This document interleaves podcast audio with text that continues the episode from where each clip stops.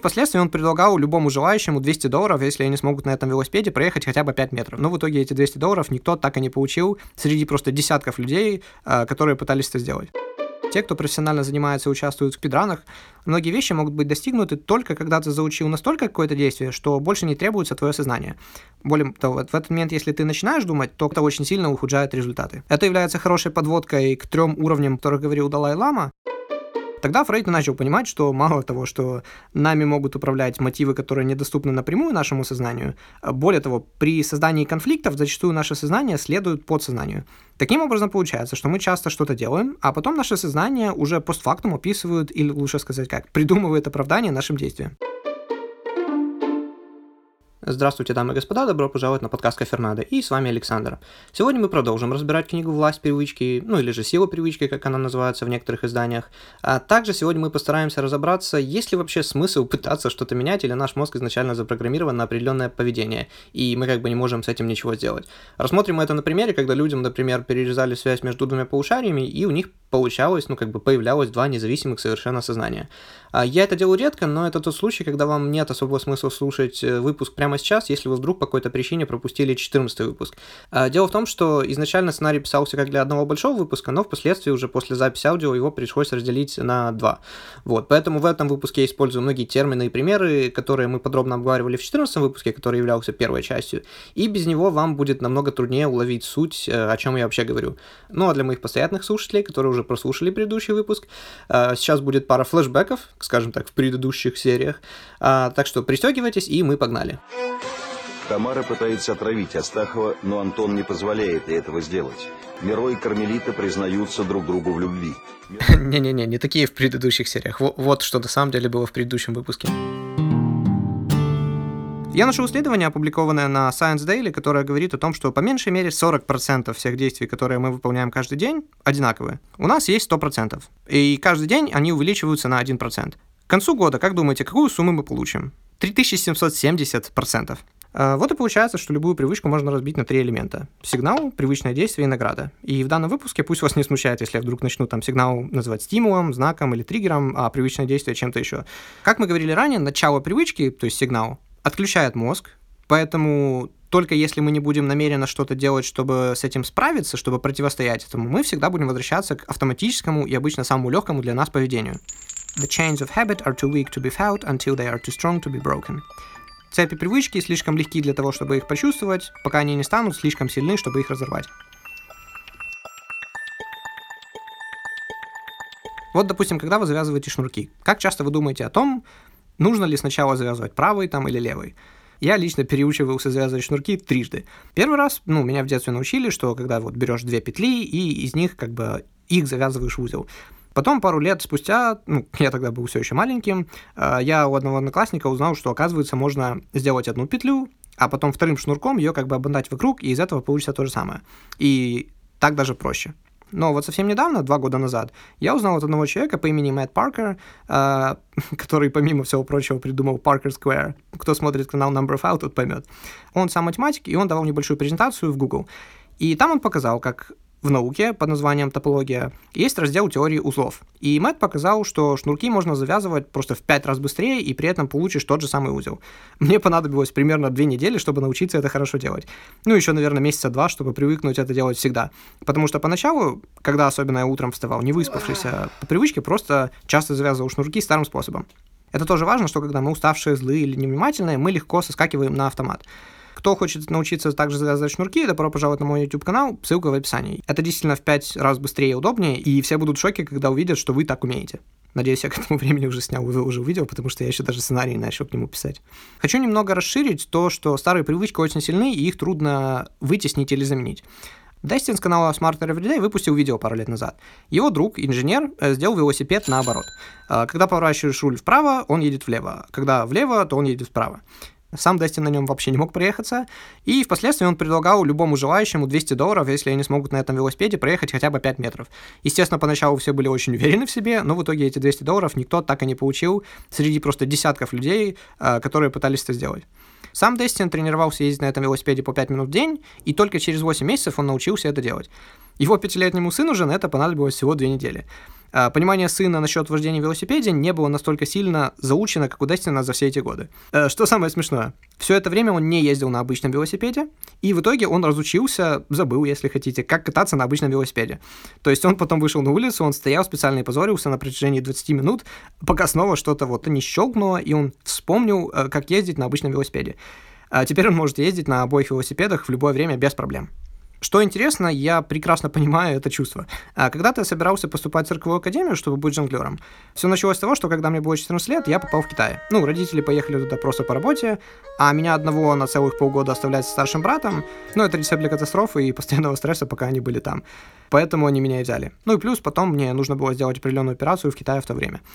И вот, находясь там, я встретил одну молодую пару, парень был голландец, а его супруга француженка. Шарм их номера заключался в том, что он объединял в себе танец танго с жонгляжом. И каждый день, когда они репетировали перед шоу, я тоже тусовался рядом с ними и начинал с одного, с двух шариков, но к концу вот этих шести месяцев начал кое-как, но бросать пять под их небольшим руководством и наставлением. Ну, естественно, дома я тоже регулярно это практиковал. А к чему это все? Когда многие, ну, кто хоть немного умеет жонглировать, знает трюк, что когда ты начинаешь нормально, потом прямо в процессе перекрещиваешь руки, и теперь делаешь это с перекрещенными руками. Ну, и в идеале это можно делать э, как одно непрерывное движение, когда ты делаешь нормально, потом перекрещиваешь, опять нормально и так далее.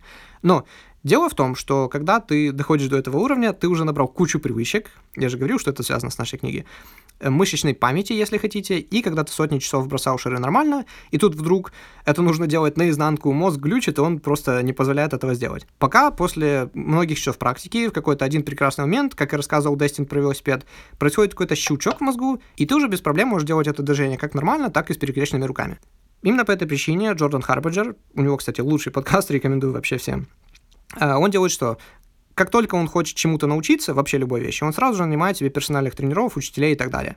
И когда он приходит на первое занятие, каждый раз учителя просто в восторге от того, что он еще ничего не знает и ничего не умеет. И поэтому им нужно тратить кучу времени на то, чтобы переучивать все его ошибки. Так а что же там с Юджином?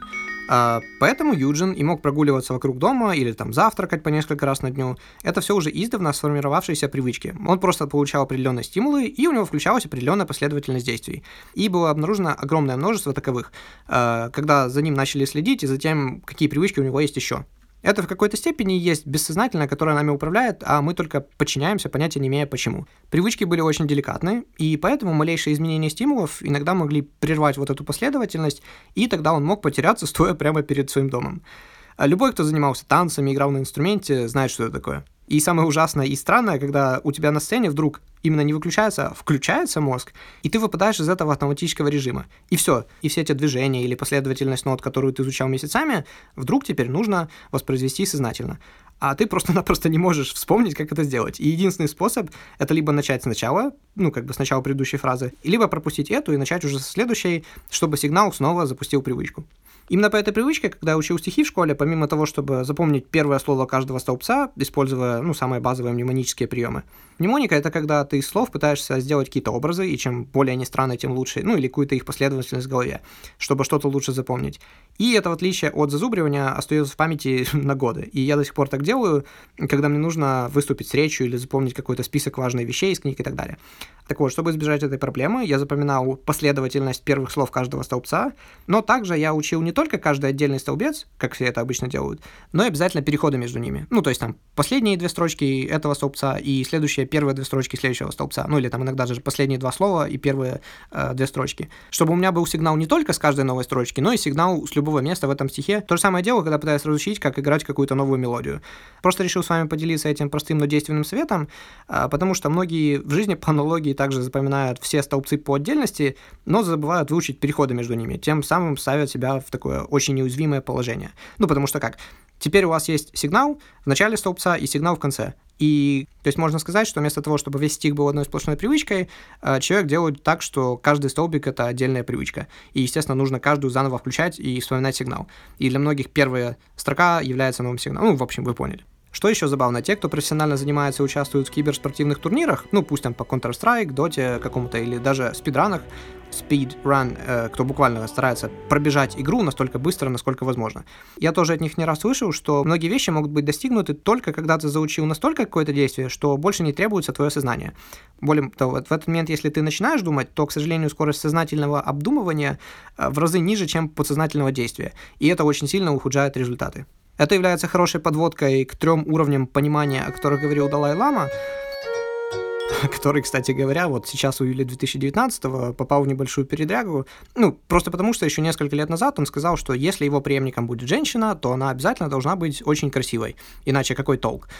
И когда в недавнем интервью ему снова задали этот вопрос, он не только не отказался от своих, ну, еще тех давних слов, он только подтвердил, что действительно так считает, потому что людям приятнее как бы слушать и смотреть на красивых людей. Правда, всего пару дней спустя после этого его, не знаю, как назвать, наверное, можно представители опубликовали официальное извинение от его имени и сказали, что он не совсем, э, ну как, совсем не это имел в виду. Но это так, отступление. Так вот, э, что он говорил про три уровня понимания. Как я это понимаю? Первый уровень. Допустим, я хочу научиться водить машину. И первый уровень знания, грубо говоря, будет вот я могу много-много и долго читать и о том, как нужно поворачивать руль, на какие педали жать, и, возможно, даже как работает трансмиссия, это важно, но это только первый уровень знаний, он существует ну, только у нас в голове. Потому что как только я сяду в машину и постараюсь воспроизвести все эти действия, у меня ничего не получится. То есть, а так, так, зажигание, а, сцепление, блин, а, ручник, стоп, передача, а, это надо зажать руль, повернуть, а, опять забыл, блин, а, короче. Мы не можем удерживать столько действий и каких-то новых деталей в голове одновременно, поэтому не можем воспроизвести эту последовательность сразу же. Но после недолгой практики я смогу сознательно, держа в голове каждый шаг, уже водить машину, и это и есть второй уровень. Но тут, на этом втором уровне, потому что наше сознание все еще задействовано, все мысли будут направлены исключительно на последовательность вот этих действий, которые нужно выполнять. И даже там радио или обычный разговор с кем-то на заднем сидении будет нас чрезвычайно сильно отвлекать. Ну и в третий уровень, это уровень, наверное, скажем, водителя маршрутки, когда все эти действия уже настолько заучены, что они уже у него в крови, можно сказать, и нам не требуется отдавать много ресурсов на то, чтобы э, за этим всем следить. Ну, там, когда, как повернуть руль, как переключить передачу, нажать на какую педаль, в какое время и так далее. Но не нужно на себя брать больше, чем нужно, потому что, как у людей есть штука под названием positivity bias, э, когда мы считаем, что мы лучше, чем мы есть, и что вот, ну да, с другими-то это может произойти, но то, что это случится с нами, очень маловероятно. Э, ну, поэтому это называется bias, ну, то есть когнитивное искажение, что это неправда. Э, послушайте про аварии в моем предыдущем 13 выпуске, когда мы говорили про книгу Алана Пиза «Почему мужчины врут, а женщины ревут». И как раз затрагивали тему многозадачности и статистику аварий в принципе. Тут бы я хотел заострить внимание на том, что, как мы видим, наше сознание и подсознание может хотеть совершенно разных вещей, и как результат совершать разные действия. Например, Зигмунд Фрейд, когда изучал влияние подсознания, имел удачу наблюдать, как французский врач-невропатолог а, Ипполит Бернхейм, Бернхейм, да. Как французский врач-невропатолог а, Ипполит, Ипполит. Ипполит. Как скучно мы живем. У нас пропал дух авантюризма. Мы перестали делать большие хорошие глупости. Как французский врач-невропатолог а, Ипполит Бернхейм через гипноз э, внушил пациентке, что когда сам Бернхейм выйдет и зайдет обратно, чтобы она взяла зонтик и раскрыла его у него над головой. Когда они вместе с Фрейдом вошли в помещение немного позже, она действительно так и сделала. Он тут же спросил, что и зачем вы делаете с зонтиком?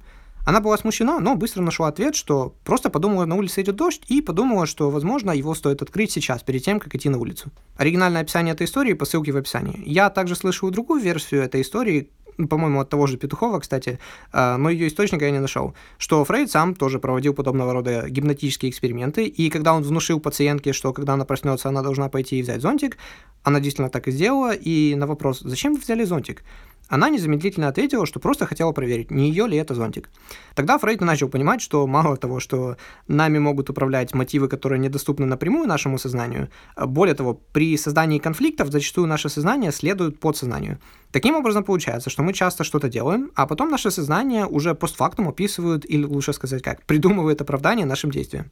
А зачем далеко ходить за примером? Как часто мы сами, идя на поводу своих чувств, когда ощущаем себя там не особо бодро, придумываем на лету просто десятки отмазок для того, чтобы ничего не делать. Ой, да зачем мне сегодня идти в зал? Я в последнее время и так много занимался, Вчера вообще весь день был на ногах, а мышцам-то нужно давать отдохнуть, ну, чтобы они успели восстановиться.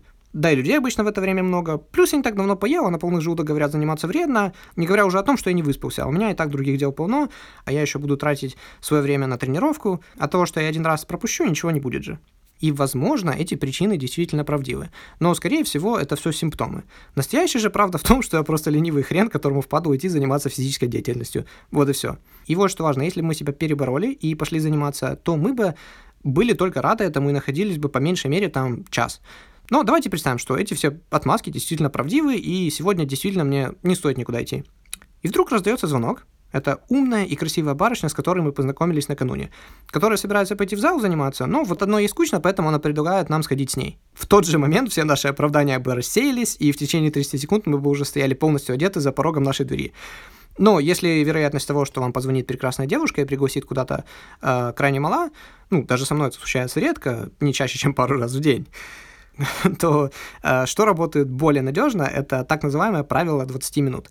Ну или еще в далеких там втором и третьих выпусках мы говорили про «начинайте с малого».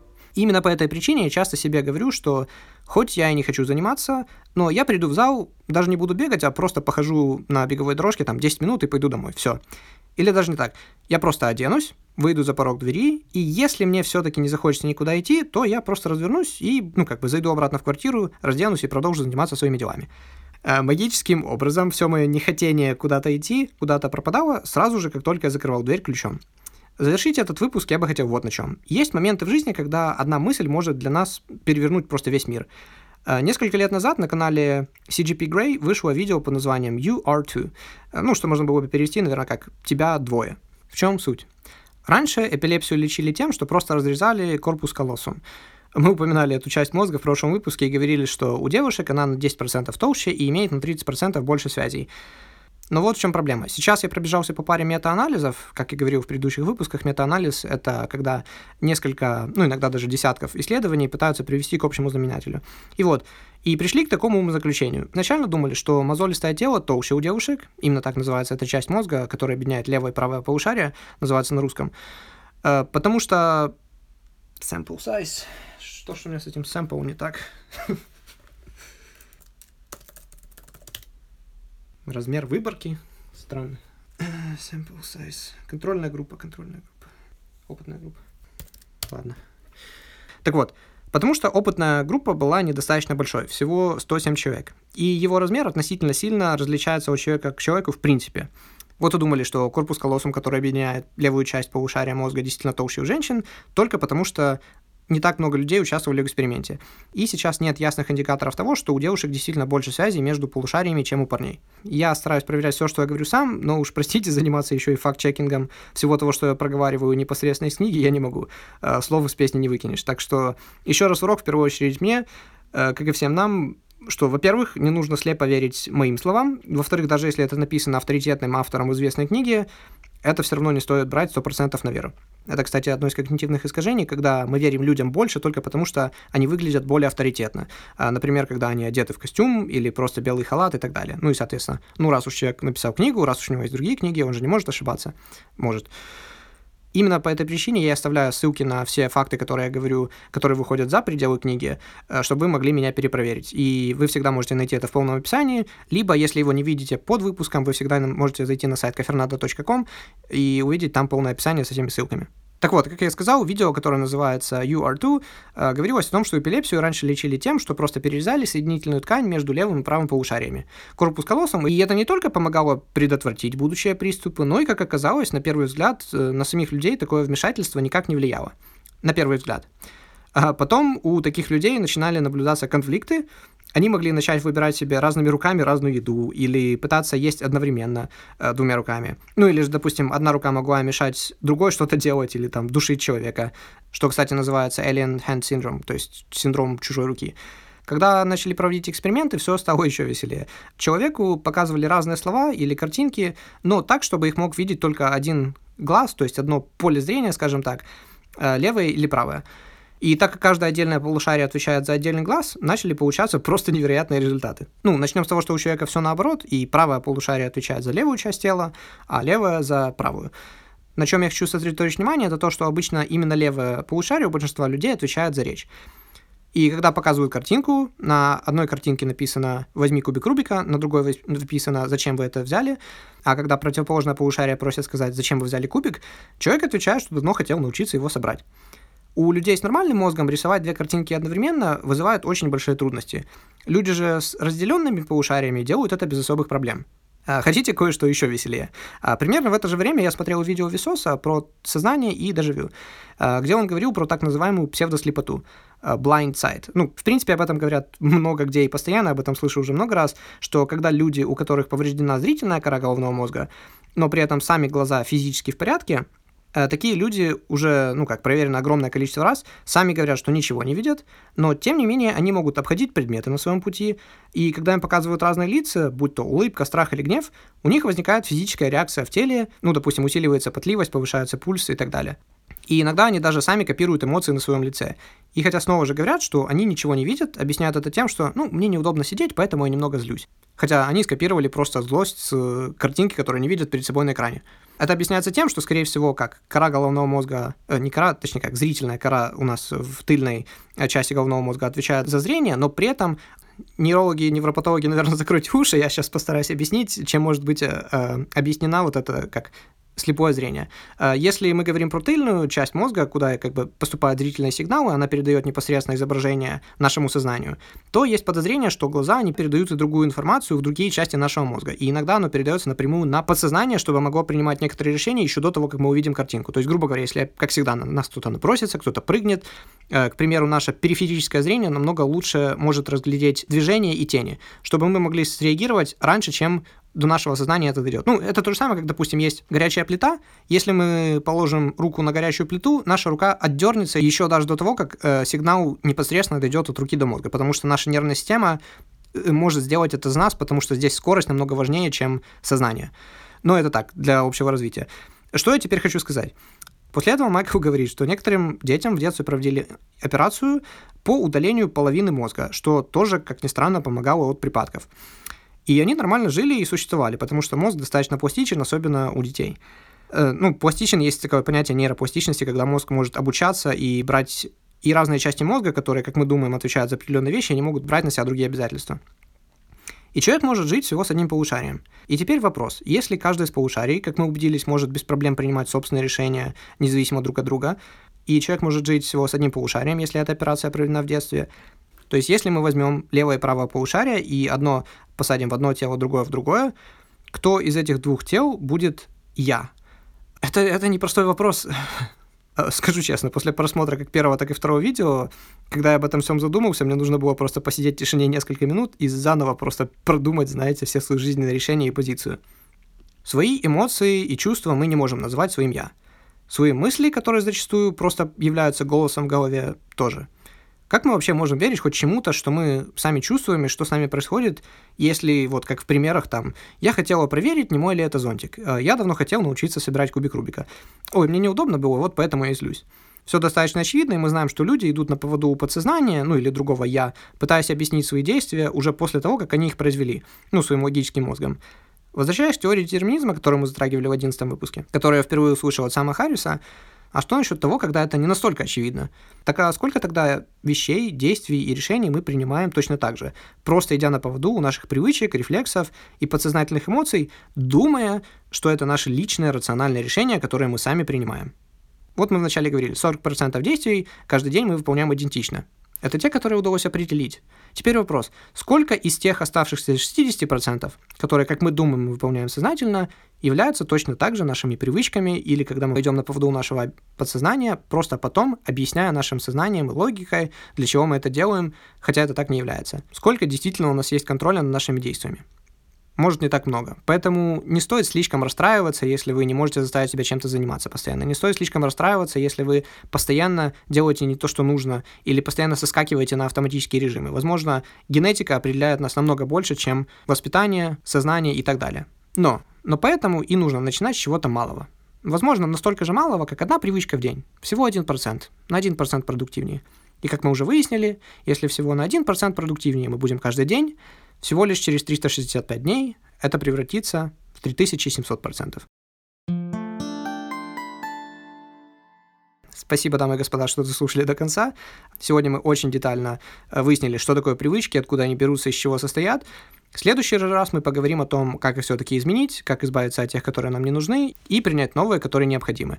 Также мы поговорим о второй части книги, которая сосредотачивает свое внимание на том, как компании становятся успешными, если вы работаете в компании или хотите открыть свою, как вы можете сделать ее успешной, но и также, как большие компании сейчас нами манипулируют, привязывая нам самые разные ежедневные действия, э, которые заставляют нас выполнять, покупать или делать что-то, что нам совершенно не нужно, базируясь исключительно на наших привычках. Еще раз огромное спасибо. Спасибо всем, кто пишет и ждет подкаста. Мне очень приятно. Оставляйте ревью, подписывайтесь, оставляйте комментарии. Я всегда открыт к любому фидбэку, поэтому если хотите что-то сказать или в чем-то поправить, добро пожаловать в комментарии или директ в Инстаграм это всегда лучшее место. Я не всегда, но всегда, я не всегда сразу, но всегда всем отвечаю. Всем хорошего дня.